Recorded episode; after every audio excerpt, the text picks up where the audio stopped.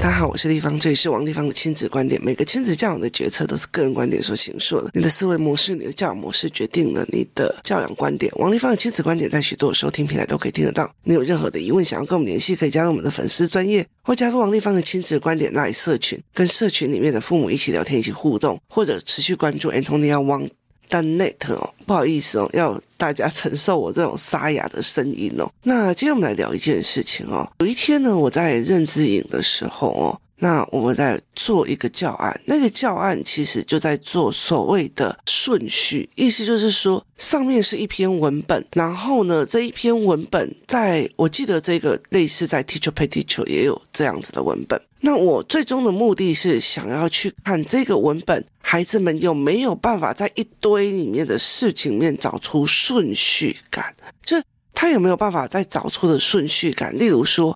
我们煮菜是有煮菜的顺序的，我们做事也会有做事的顺序的，所以其实我要的是他们去找出顺序感。那呃，一刚开始我给的几个影片哦，我记得在 Antonia Wang Net 有一篇在讲顺序的呃文本里面，呃，我有提供我从小到大给不同的小孩做顺序训练的一个呃方式跟模式。那这个是文本的，因为他们都已经是比较大一点的孩子，四五六年级了，所以我他们去，我就看他们的文本怎么画这样。那结果呢，我就在这个教案之前呢，我们通常都会有一些影片啊，或者是一些操作这样，接下来才是操作文本。这一次我是先看影片之后直接写文本，后续再操作。那后来呢？在这整个过程里面就非常有趣，就有一个小孩，这个小孩他都不写，他就不想画画，他也不愿意画画。那后来我就去坐在他前面，我就看着他这样子哦。那旁边有一个男孩，那个男孩其实这样子说好了哦，以台湾目前的教育体制来讲，那个不愿意画画的那一个人哦，反而是读书比较好的。为什么？因为他写字文本的思维能力比较快。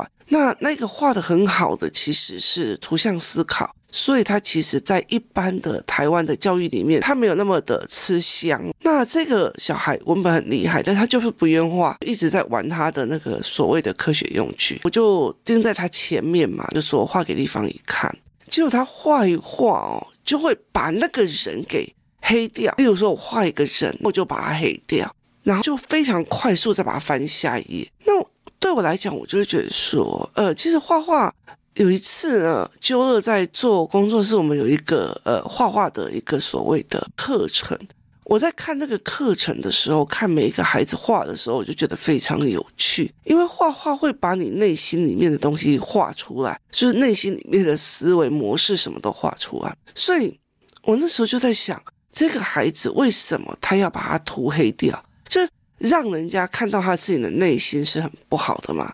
那于是我就跟他聊哦，那呃，在聊他的过程里面哦，我发现他其实有很多去听到别人所谓的呃，这个孩子有什么样的状况，然后心理程式是什么？那对我来讲，其实像我有时候呃，每一个营队结束之后，我们通常会对所有的小孩子进行所谓的老师观察分析。就是每一天，我们就会讲我们分看了哪一个小孩，然后有什么状况，然后我们就会分析，甚至会单独给他们一对一的线上课程的课程这样。那所以，我们就会有单独分析这一块。那可是对我来讲，很多的，因为我有时候试训的时候，我的小孩就在旁边；那别的老师在试训的时候，小孩也都在旁边。那我们就曾经探讨过说，说我们在讨论这些议题的时候。孩子在旁边到底是好事还是坏事？为什么？因为他听到别的孩子的八卦，他听到别的孩子的八卦，或听到别的孩子的心理状况，那他会不会变成一个流言蜚语这样子哦。那后来其实我觉得我自己的孩子不会，但不会的原因在于什么？不是说我自己的孩子就天生不会我干嘛，而是在这整个过程里面，我知道这个孩子的状况之后，我就会去出一个教案破这个概念的逻辑。所以我的孩子根本并不会觉得这是一个缺点，而是一个过程，或者是这是一个性格缺陷。所以它其实就是一个过程。例如说，孩子说话颠单颠三倒四，那你就给他顺序的教案。所以我会讲啊，这个孩子说话颠三倒四，重点都抓不到，我就会去给他主旨的教案，或者是顺序的教案。对我来讲，这是一个过程，我发现的问题，然后去解决，解决了以后就这个过程而已。他并不是一个这个人有性格缺陷呐、啊。讲事情就颠三倒四这样，那所以其实他就不会有这种状况。那我就在怀疑这个孩子是不是有这样子的，在讨论这个状况的过程里面，他有非常非常多的机会去觉得。哎，我好像把很多事情画出来或讲出来会被别人看到的样貌。那在这整个过程里面非常有趣。那很会画画那个人就很开心说：“哇，这这个是让我画流程，我最喜欢画画的。还好今天没有太多的思考课。”那这个男生就该讲：“你放心好了，我们来营队。立方体怎么可能会放过让你没有思考哦？这个营队就是每天哦。后来就很好笑，就这也是很好笑的原因，就是包括我自己的孩子，把别人的孩子啊。”就是在坐计程车回家或者坐车回家，他们就会瞬间睡得跟什么一样。为什么？因为你要大量动脑，你要大量思考，那大量跟人家对话，所以其实他就会变成这个样子哦。那我就觉得非常的有趣哦。那接下来呢，他就跟我讲说，立方体我不喜欢画画，好、哦，这个东西我也不喜欢做，我喜欢跟人家一直聊天，一直聊天，一直讲话，一直讲话，一直讲话哦。那其实，呃，听过我的 blog 或者 podcast 的人都很清楚，在台湾目前有很多孩子的问题的状况，是因为他们语言的能力很不够好。然后呢，这个孩子他的语言能力非常的强，甚至他的语言的状况会让你觉得他是跟一堆什么教授、博士在一起。为什么？因为他讲出来的用语跟用词都非常的，例如说，我就问他说：“那你跟爸爸妈妈有没有在谈某个小孩的状况？”他说：“有，我们会谈某些小孩的状况。对于妈妈来讲，妈妈是站在一个成人的角度来说，那我的呃哥哥他就会站在一个介于大人与孩子之间的角色跟观点，而我就是小朋友观点，所以我们两个人就会在那。”就他讲出来的话，会让你觉得是一个非常成熟的成人在讲话，所以也就是代表他们家庭里面的语汇就是这样子的思维逻辑哦。那这样很好玩的一件事情，我就觉得，诶，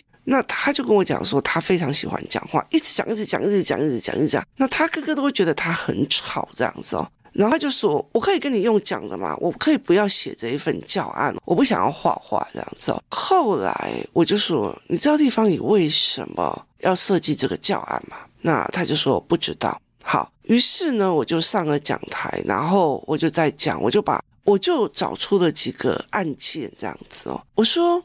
很多的孩子不会讲话，那于是于是他生气了，或者他不舒服，他都讲不出来，所以他变成闷气。闷气这件事情会造成身体的受损，或者是他气不过，他就揍人了，他就反抗了，这是两个走的走向。所以你不会讲话，你呃避暑，你就不会有侃侃而谈的那一天，然后你就不会有自信。可是我就跟他们讲说，于是我就找出了几个所谓的精神分裂的案例哦。他说。很多的人会喃喃自语。我说有些很会讲话的或干嘛，他们会喃喃自语哦。那语言出来之后，第一件事情就是语言里面的向度，意思就是说，如果这个孩子的语言都延伸到父母，对了，你就是怎样，你就是懒了，你就是怎样，你就是好，他的语言几乎都是负面的。抱怨的，那也会造成这个孩子遇到任何事抱怨跟呃不爽或怎么样，所以他就会变成了呃一直在抱怨、一直在砍破烂、一直在干嘛的这种形式，他就会变成怨一直在干嘛。所以他遇到事情哦，同样遇到一件事情，哇，我怎么那么 lucky？另外一个就觉得我怎么那么衰微？是同样今天老师点名点到你，我怎么这么 lucky？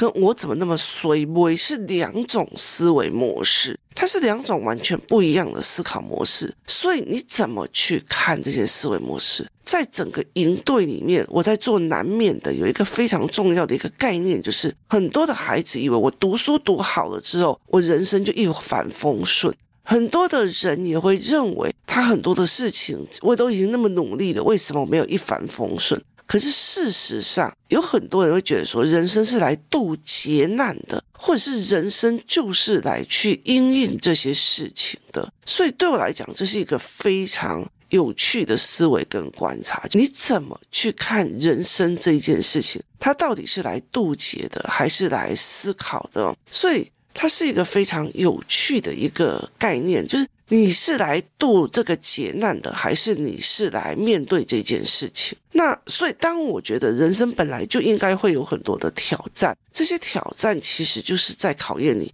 跟我怎么那么倒霉遇到这件事情是完全不一样的思维。所以后来我就跟孩子们在聊，我就说，呃，当你很会讲，会一直碎碎念，但是你没有整理的样貌。你没有任何整理语言的方式，甚至你找不到一串的语言去把这一件事情分成四个段落，那么你就等于那一串的语言跟一串的喃喃自语会一直在你的脑海一直飘，一飘，一直飘，一直飘，总有一天会逼疯你的。尤其你的你我你的语言是那种没有办法正向的的话，就会逼疯你的。例如说，我在那个教案里面是。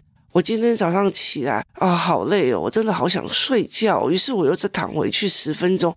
接下来呢，结果我就发现我迟到了。我匆匆忙忙赶到学校，校门已经关了。好，那你就必须找出这一整句的思维，就是顺序跟遇到什么事情的逻辑，一二三四。那说穿了，就要用这样子的思维模式去讨论、去看。所以很有趣的一件事情，就是在于是。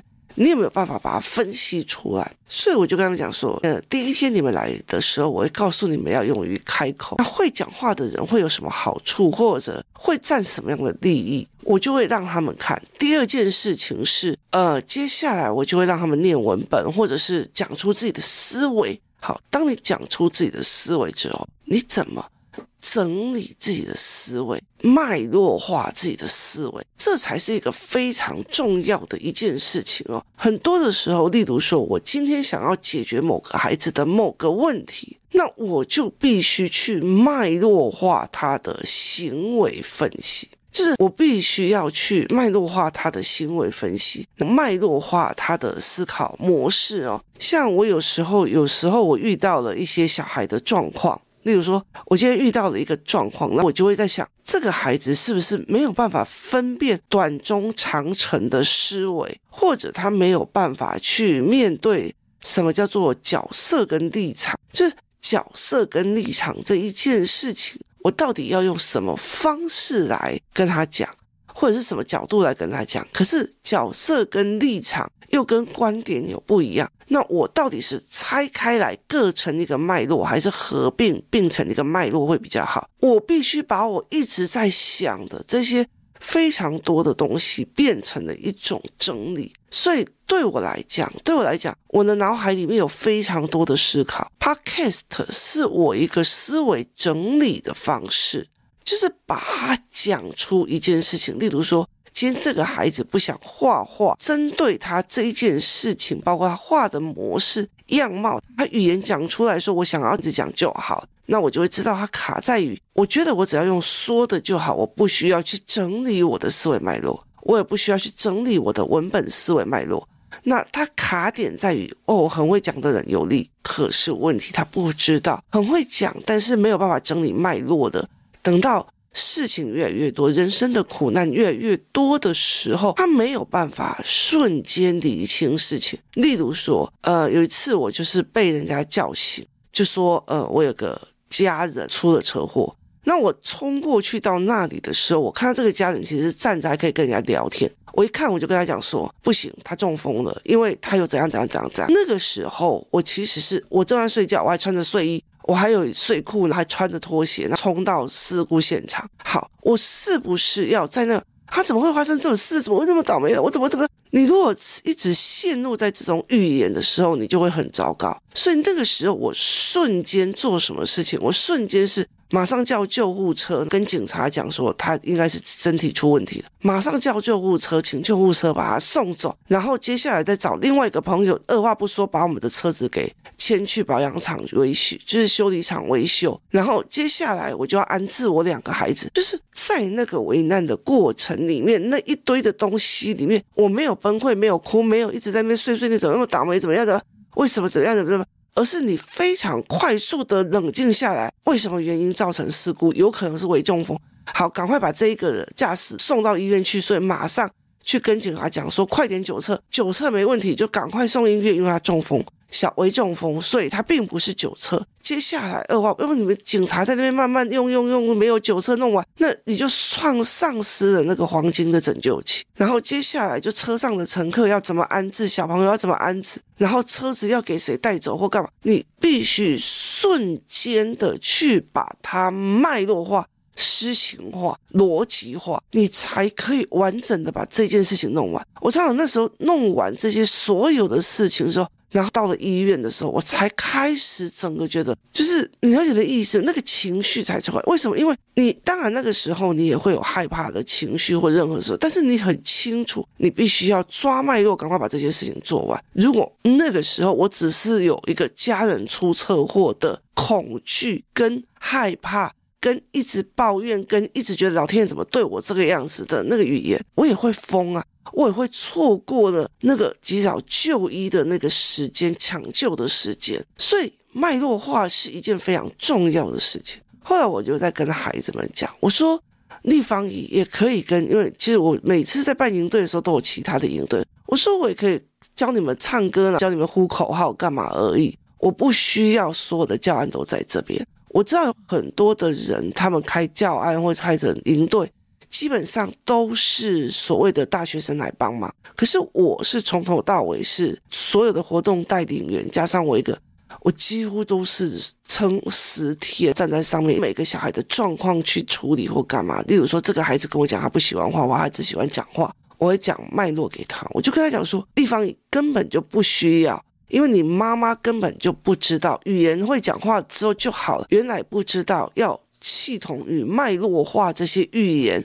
避免这个孩子到时候变成喃喃自语，遇到事情只有感官，只有事情。而且你知道，想想看，台湾所有的国语课本几乎都在讲感官、感觉、感情，所以他又一堆废话，落落长，他真的很像那种陷入情绪障碍之后的喃喃自语，会把问题拉得会更严重。我说，其实我可以不要把这个教案放下去，我也可以取悦你们，让你们开心就好。但是我很清楚的知道一件事情，我前面教你语言，后面中间就要开始教你脉络语言脉络分析，文本语言脉络分析。如果我不教这一个，我只告诉你们语言很重要，我没有出这一个教案，你们到最后，我可以老实说，就算你们精神出了状状况，你们出了任何的问题，你妈妈不会，你妈妈或者你爸爸不会怀疑到多年前少训练了什么，他们甚至不知道该训练这个，或者是该陪孩子用这些。所以对我来讲，我就觉得你们要不要学是最重要一件事情。后来这个孩子听听，这几个孩子听听，就把那个教案给都完成了。所以这很有趣的一件事情是在于是，我不说或者这个孩子没有出状况，我也并不会去处理这一块，我也不需要去跟别人讲为什么我要去做这种教案，为什么我要把这种教案做到这样子的形式。很大的一个原因在于是，我鼓励小孩要说。我鼓励小孩脉络要说清楚，我鼓励小孩要陈述。我也很清楚，台湾所有的国民教育课本，只要是国语文科，就是那种说说说碎碎长的语言文本，它还让你感觉我很文青，我很美，我很很飘，我很怎么样？好，所以他其实很容易去造成孩子。他用这样子的方式去思维，到最后没有什么事都搞得很忧郁哦，就是搞得很，你知道吗？就是那种吃花瓣那种感觉。所以后来我就跟他讲说，可是问题是在于以前那个年代可以啊，因为因为你闲闲没事，你这辈子大概就只有在身居闺中，身居闺中大概只有一次，你这一辈子大概只有见过一个男人或两个男人，那搞不好就是你表哥。可是，在现在这个社会里面，你看到太多事，如果你还是这么文绉绉的感情这么多，你很容易被逼疯的哦。所以我后来就跟他们讲说，我要你们去把你们的思维脉络弄起来，脉络做出来以后，其实你就放下，很像我用 Podcast 或者是我用部落格，把整个脉络弄完之后。这件事情就结束了，就结束了，我就不需要去说任何事情或做任何事情，这才是最重要的一个思维逻辑跟概念了。那你怎么去想这一件事？当你孩子会讲话、会语言，一直啰啰嗦嗦讲了很多，但是他没有脉络、没有组织、没有思维，甚至没有任何的知识架构的时候，其实他疯掉的能力也很快哦。你有看到有人小孩讲话也很快？叽叽足足，一直骂，一直骂，一直骂，一直骂，一直骂。其实到他越来越大的时候，他会变成他的心理员哦。那个心理员会逼疯这个孩子，所以我后来会很要求孩子去练这一块。那讲到这边的时候，又搭配影片，搭配干嘛？那他们就开始愿意去做。所以其实呃，没有这个孩子的反应，其实我也不需要讲出来说为什么立方也会去设计这个教案。我觉得人都是要看着良心做事的，就是我让你们一个步骤一个步骤来，其实我也很清楚这个步骤与分辨的角色的教案是让你知道原来这样要这样拆解一个文本，然后把重点拉出来，变成一二三四，这样你就有办法去做施行，施行才有行动力。所以他并不是凭空乱想，有很多人在讲我的小孩一天到晚呃想这个想那个要赚钱要干嘛，可是都没去做。或者是怎么样，他就是一直想，然后然后分析脉络，段落没出来就没有办法。我首先应该先做什么，再做什么，再做什么，这个东西就做不出来，所以他们会躺平了，每天都在家里想。很大的一个原因是在这个能力没有训练出来，所以在这个应对的时候，我就在用这一块，然后我就发现了，哦，原来这个孩子卡在这个地方，所以就让我觉得，哦，好。还好，其实在这个营队里面有发现了，那我就这么比较知道应该要怎么去协助这个孩子，或让这个孩子有不同的思考模式哦，这才是最重要的。谢谢大家收听，我们明天见。